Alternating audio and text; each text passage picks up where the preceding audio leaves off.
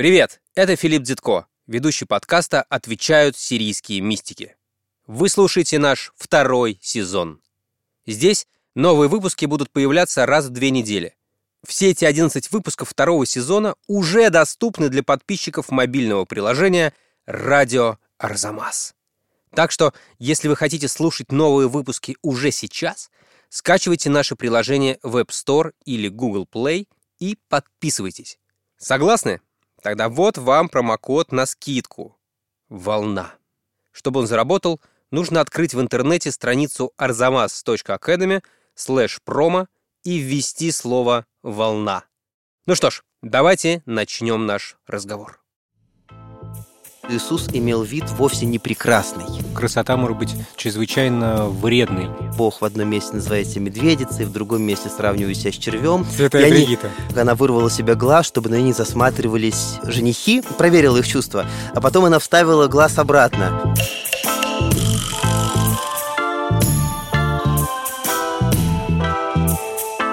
Здравствуйте. Вы слушаете подкаст «Отвечают сирийские мистики». Студии я, Филипп Дзитков, главный редактор проекта «Арзамас». И Я Максим Калинин, шеф-редактор проекта «Познание» и руководитель семинара «Сирийские мистики. Лаборатории нужных вещей. В этом подкасте мы встречаемся для того, чтобы рассказать об опыте и богословии христианских мудрецов, живших более тысячи лет тому назад на территории Ближнего Востока. Исаак Сирин, Иосиф Хазая, Афнимаран – эти люди и их товарищи. Какие товарищи, господи? Я специально, я хотел, знаешь, я подумал, что люди одно и то же слушают. Надо чуть-чуть все это... раз- чуть-чуть, Товарищи, чуть-чуть. товарищи, У меня была да. подготовленная фраза. Еврейское хавер и сирийское хавра принято переводить как товарищ. И, в общем-то, они обозначали своих знакомых этими понятиями. Ну, то есть хавра — это вот именно не друг, а это тот, кто занимается общим делом с тобой. Да. Еще у них было понятие кнаваса, тоже как бы коллеги, сослуживцы. Я все время при переводе мистических текстов думаю, как это передать. Ну, не коллегами же, и он раздает благодатные дары своим коллегам, да, не коллегам и не сослуживцам. Я придумал соработники, в конце концов. О, прекрасно. Это слово, заимствованное из акадского, оно широко используется. Так что товарищ это хорошее, на самом деле, слово. Да, товарищи, соработники, последователи Исаака Сирина и других замечательных философов и богословов что-то такое узнали о жизни, что и сегодня нас волнует, и сегодня нам кажется невероятно красивым. Это слово сегодня важно особенно. Сегодня нам кажется очень красивым и полезным. Но каждый раз мы напоминаем себе и всем, кто нас слушает, будем внимательны при использовании сирийской мудрости в домашних условиях.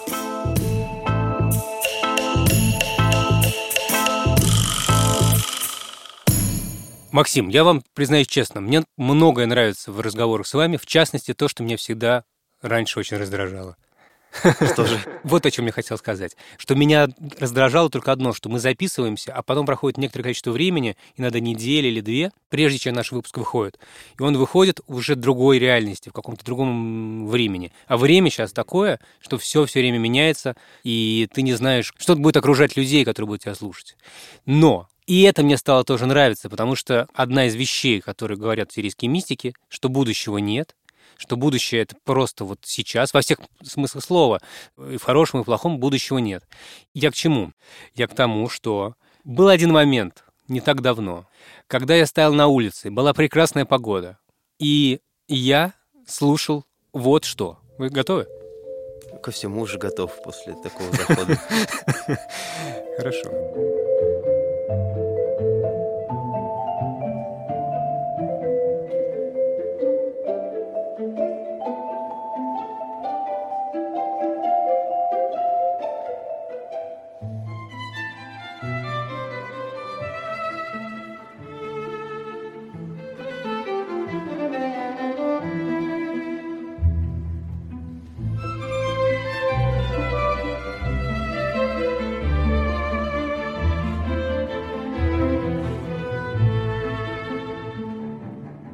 Я вам скажу потом, что это такое вообще, но э, зачем я вам это сейчас поставил?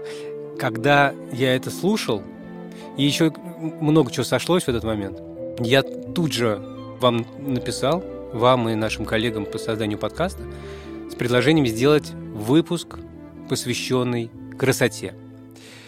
Потому что что-то такое случилось со мной в тот момент, когда я это слушал, что мне захотелось понять, что же с нами происходит в момент встречи с красотой.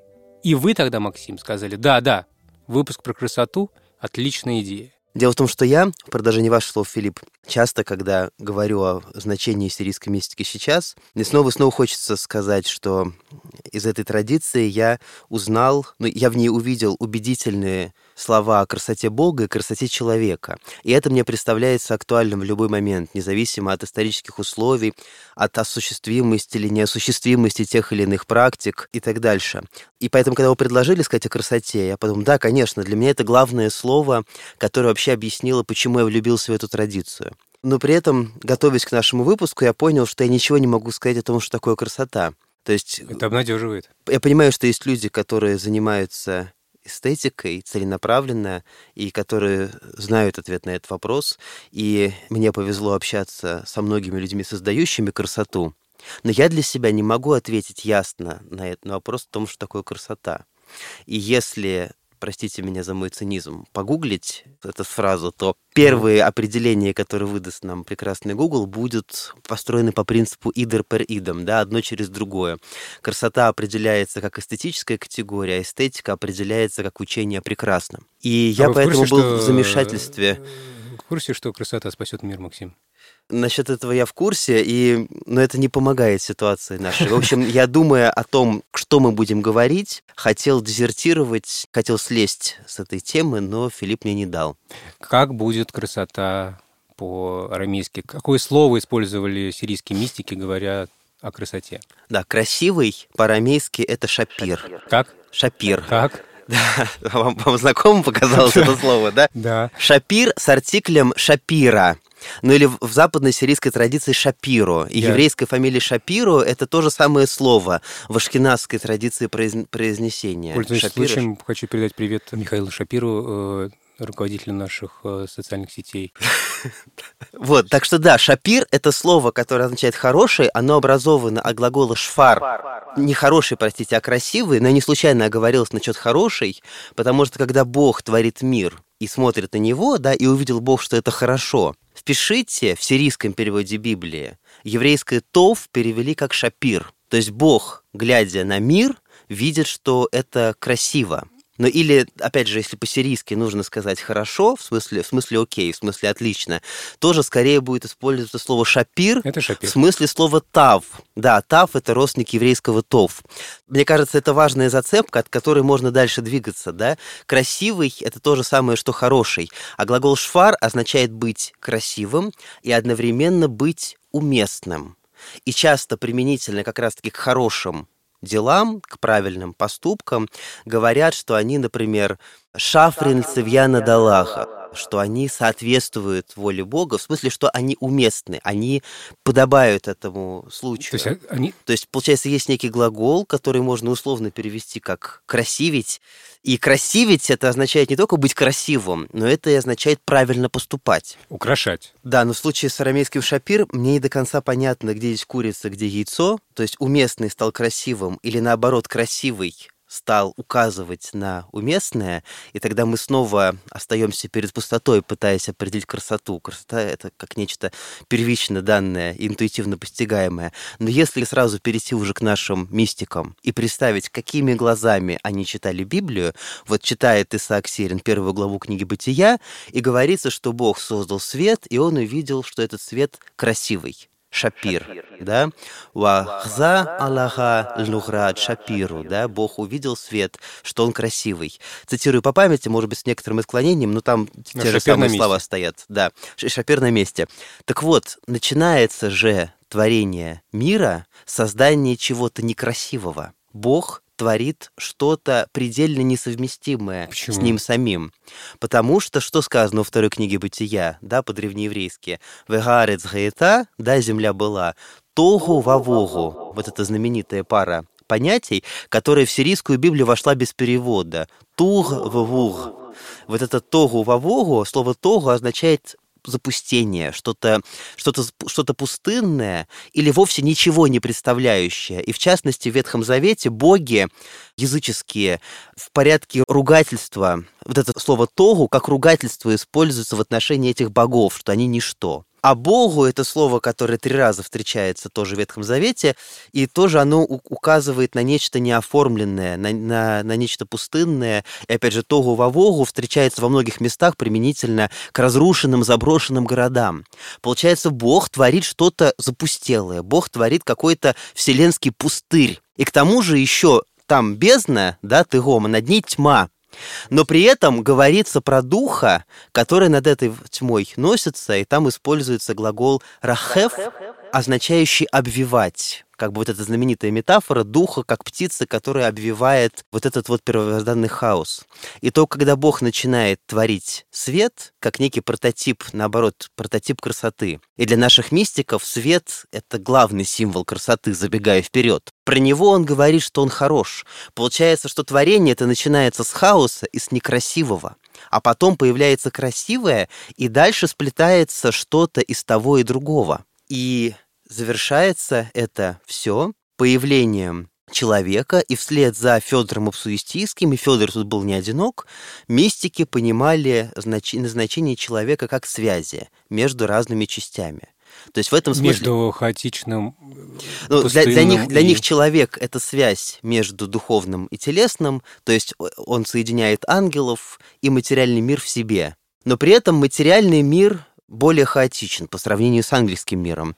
И вот мы говорили про происхождение сатаны, да, что, значит, князь военно-воздушных сил решил, что человек, он слишком некрасивый, он не тонкий, он, он плотный, он жалкий. Да. Он жалкий. Иосиф Хазая говорит, да, что в его глазах он был как бы ничто. Получается, что человек — это связь между одним и другим. И вот теперь, если возвращаться к значению глагола «шфар» как уместности, я думаю, ну вот это пока на живую нитку в качестве наброска, угу. что вот сама идея связи может дать нам ключ к пониманию эстетики этой традиции. Человек должен связывать разные части мира и продолжать дело его упорядочения. То есть, получается, Бог начинает творить мир с хаоса, он творит мир не идеальный. И Бог в красивом и уютном раю не оставляет человека, а вышвыривает его оттуда сознательно. И стало быть, у человека есть некая миссия для того, чтобы это связывание продолжить. К этой мысли я часто возвращаюсь как к такому метафизическому обоснованию человеческого творчества. Шапир.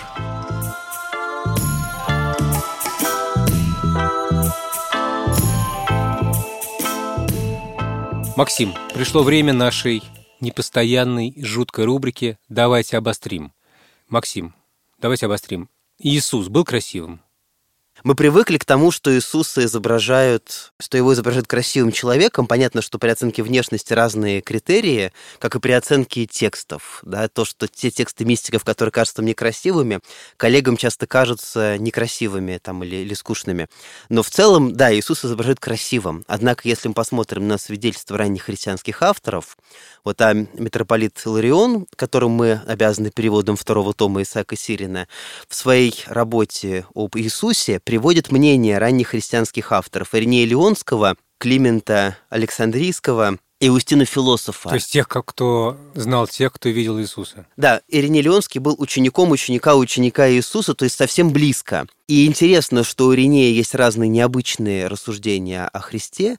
Допустим, Ириней Леонский допускает, что Иисус мог до пятого десятка дожить. То есть вот возраст Христа, 33 года, это не единственная принятая датировка в христианской традиции. Так вот, Ириней Леонский говорит, он был человек некрасивый. Иустин философ, а это второй век тоже, это старший современник Иринея Леонского, говорит, что Иисус казался невзрачным. А Климент Александрийский, это автор уже рубежа второго и третьего веков, говорит, что Иисус имел вид вовсе не прекрасный. Но здесь они опираются на пророчество Исаии, на 53 главу книги Исаии, которая в христианской традиции уже с Нового Завета относится ко Христу. Там говорится про страдающего праведника, и говорится, что это был муж скорбей, изведавший болезни, и мы отвращали от него лицо свое, он был презираем, и мы ни во что не ставили его. Получается, что для ранних христианских авторов было ранних христианским авторам было свойственно представление о том, что Иисус не был телесно привлекательным. И Тертулиан, еще один автор третьего века, он говорит, люди удивлялись его словам и делам, его добродетели, если бы замечалась в нем какая-то телесная необычность, это тоже вызвало бы удивление, но в его земной плоти не было ничего примечательного, она лишь показывала, сколь достойны удивления прочие его свойства. Это из трактата Тертуляна о плоти Христа. Разумеется, греков, да, вот эллинов, это, да, да, это положение это дел не устраивало, не устраивало, и в Византии уже сформировался канон, и иконописный и э, текстовое описание соответствующее, которые описывают Иисуса как идеал красоты. Но для ранних христианских авторов это было не так. Скорее, наоборот, его внешность высвечивала красоту его добрых дел. И мученик Христофор с собачьей головой, про которого есть предание, я очень советую материал на Арзамасе про мученика Христофора. Там вот вы узнаете, что он выпросил себе некрасивую внешность для того, чтобы на него не засматривались женщины, потому что это мешало ему проповедовать.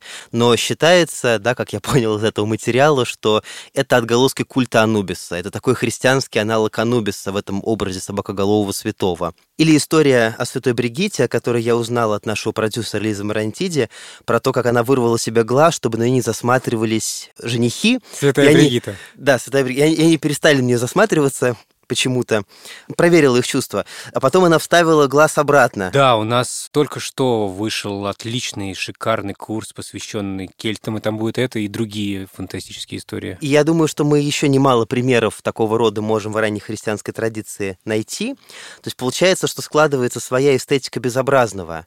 Мне очень нравится как эстетика безобразного выстраивается у позднейшего автора, видимо, сирийского происхождения, псевдо-Дионисия Реапагита. Мы не знаем его настоящее имя, но он писал под именем Дионисия Реапагита.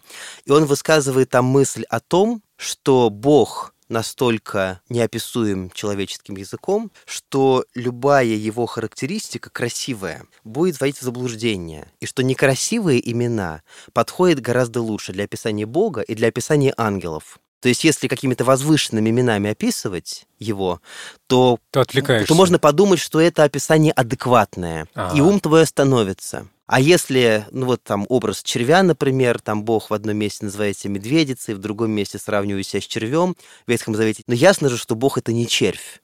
А значит, это имя указывает на что-то более высокое. И тут включается работа ума, и человек поднимается к тому, что невыразимо. Дионисий, псевдо-Дионисий, развил учение о неподобных подобиях. И вот эта вот христианская эстетика безобразного, да, как осмысление наиболее подходящего для описания Бога языка. Во всех ваших примерах речь идет о том, что красота может быть чрезвычайно вредной.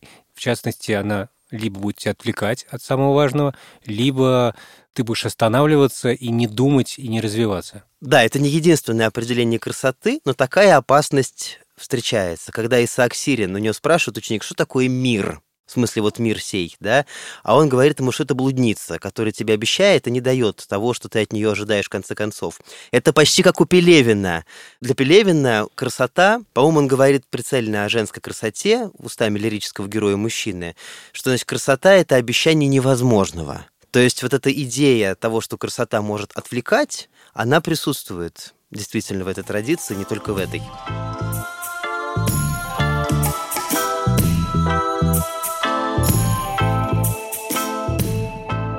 Вы только что говорили, Максим, о том, что слова не способны передать красоту Бога, и красивые слова могут вредить.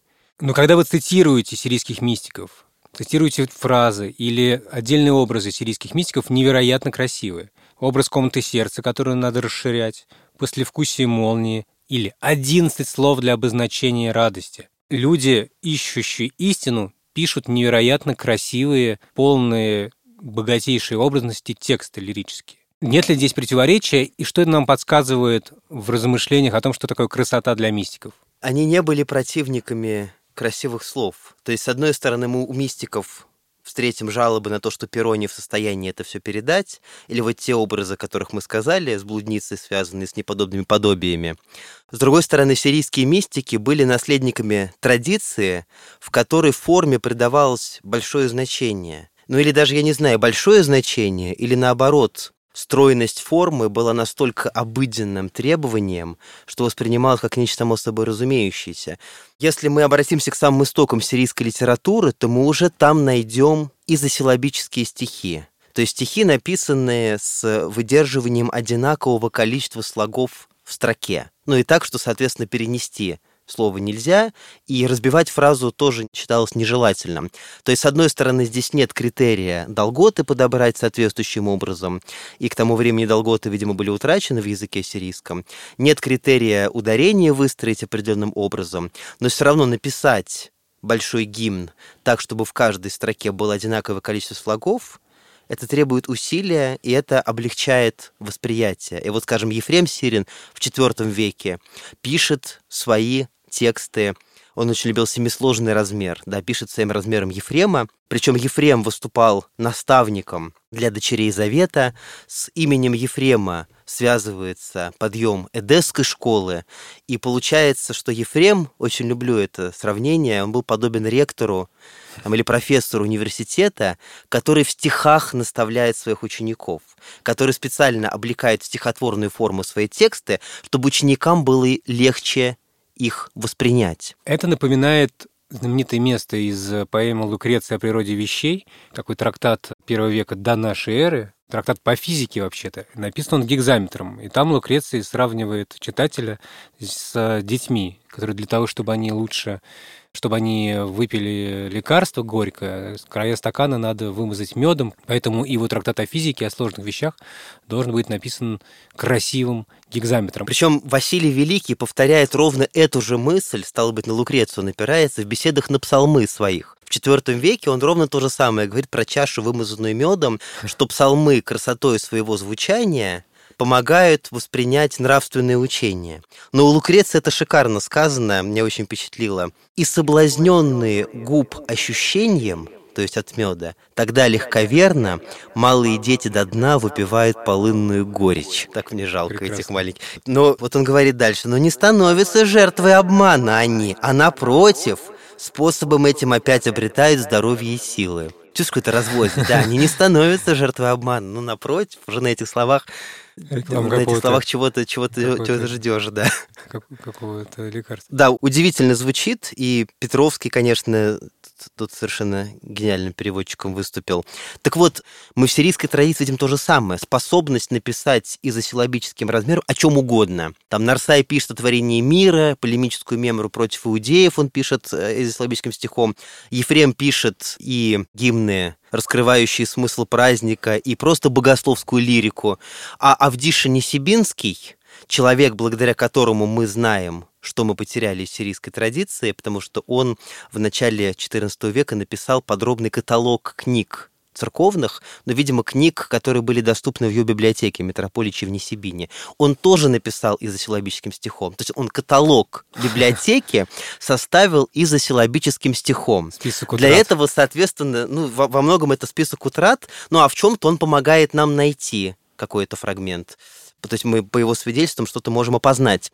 И получается, он не мог просто все эти названия впихнуть в этот силабический размер. Он сдабривал какими-то фразами своими, комментирующими эти названия. Вот, скажем, о божественных тайнах и о духовной жизни. Название перевода митрополита Лариона второго тома Исаака Сирина как раз из каталога Авдиша Несибинского взято, где он характеризует слова Марысхака. А Юханан Барзоби, еще один, да, мы все выбирали разных претендентов на название бара, нашего. Да. И вот, мне кажется, Барзоби тоже очень хорошо подходит. Юханан Барзоби, великий богослов, толкователь и грамматист XIII века.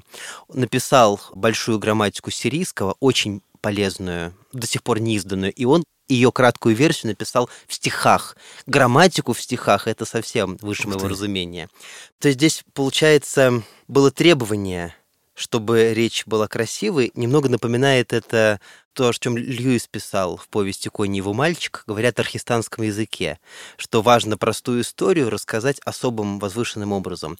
И псалмы, кстати говоря, они изобилуют архаизмами и одновременно, наоборот, арамеизмами, то есть заимствованиями из современного автором псалмов либо их разговорного языка, либо разговорного языка их соседей. Это вот как на Арзамасе. Мне очень нравится название, я все своим детям рассказываю, да, история русского языка от Гой Еси до Лулкек. Так вот, когда в псалмах используются одновременно и архаические формулировки древнееврейские, и одновременно заимствования из арамейского, это звучит, ну, не вполне точно так же, но соотносимо. То есть разными способами пытались речь сделать необычной и не бытовой. И сирийские миссии мистики, они, с одной стороны, несли бремя этой традиции, с другой стороны, и Андальяцкий говорит о том, что человек, который пережил встречу с Богом, когда он пишет, его хочется читать, его тексты приносят удовольствие. У него речь льется из сердца, он не может ее сдержать. Поэтому, хотя и не говорят, слово не может выразить, хотя они и говорят, что не в искусности слова будут выражать свои мысли, но то послевкусие молнии, которое они испытывают, побуждает их писать тексты так, будто это любовные поэмы.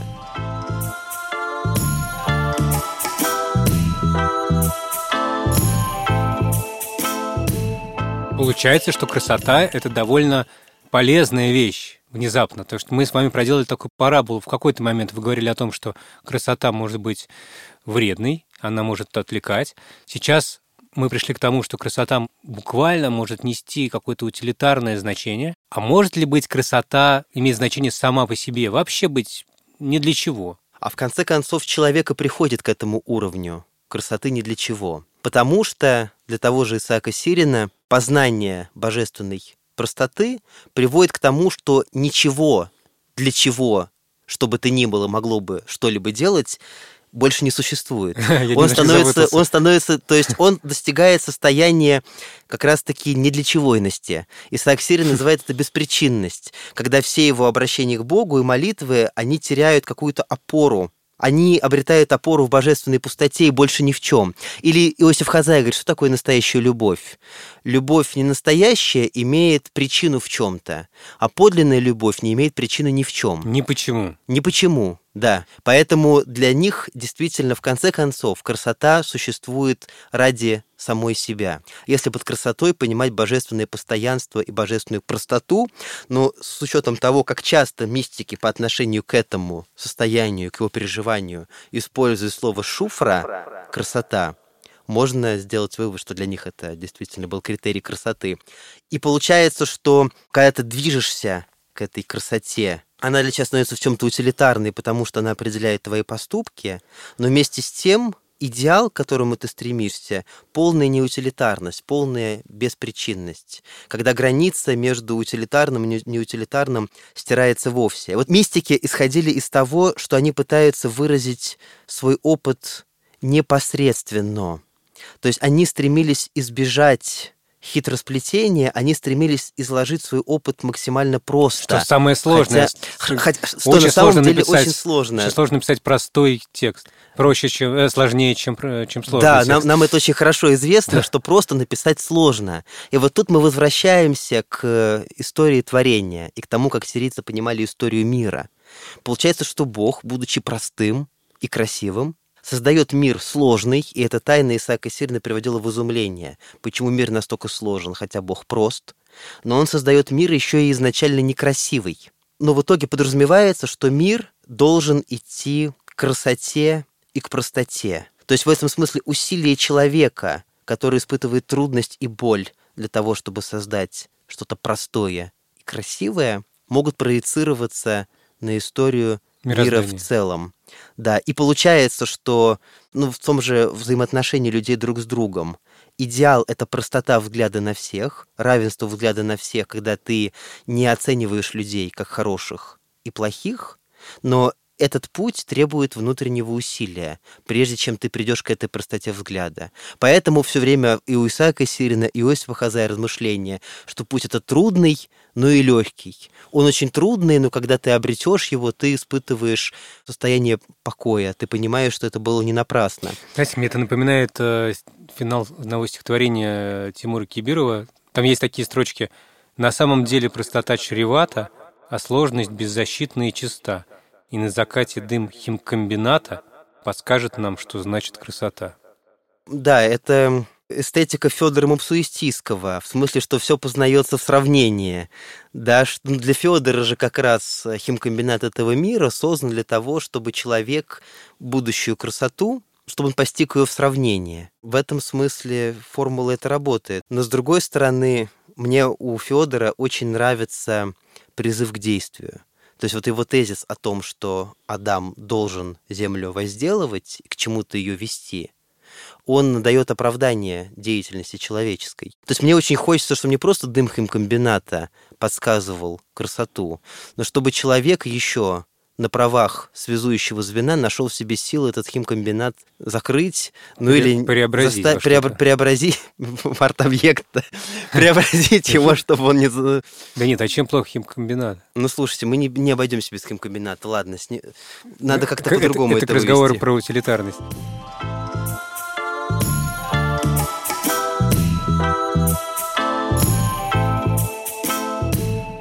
Спасибо, Максим. Спасибо. Я, кажется, получил ответ на свой самый изначальный вопрос. Ну и вообще, я затеял весь этот разговор только для того, чтобы иметь возможность поставить вам вот эту композицию. Ее написал э, композитор Георгий Пелецис. Я оставил ее в самом начале нашего разговора. Она называется... А вот вы мне сообщили Фла... имя. Да, Флаверен Жасмин, Георгий Пелецис. Спасибо всем, кто нас слушал. Спасибо всем, кто создал этот подкаст. Продюсер Лиза Марантиди, звукорежиссер и редактор Алексей Пономарев, фактчекер Юлия Гизатулина и расшифровщик Кирилл Гликман. Спасибо, всем до скорого. Всем Басимуса, Шупра, Шаперуса, Мьятруса, Паюса и все прочие слова, обозначающие пользу и красоту в нашем прекрасном восточно-арамейском классическом сирийском языке.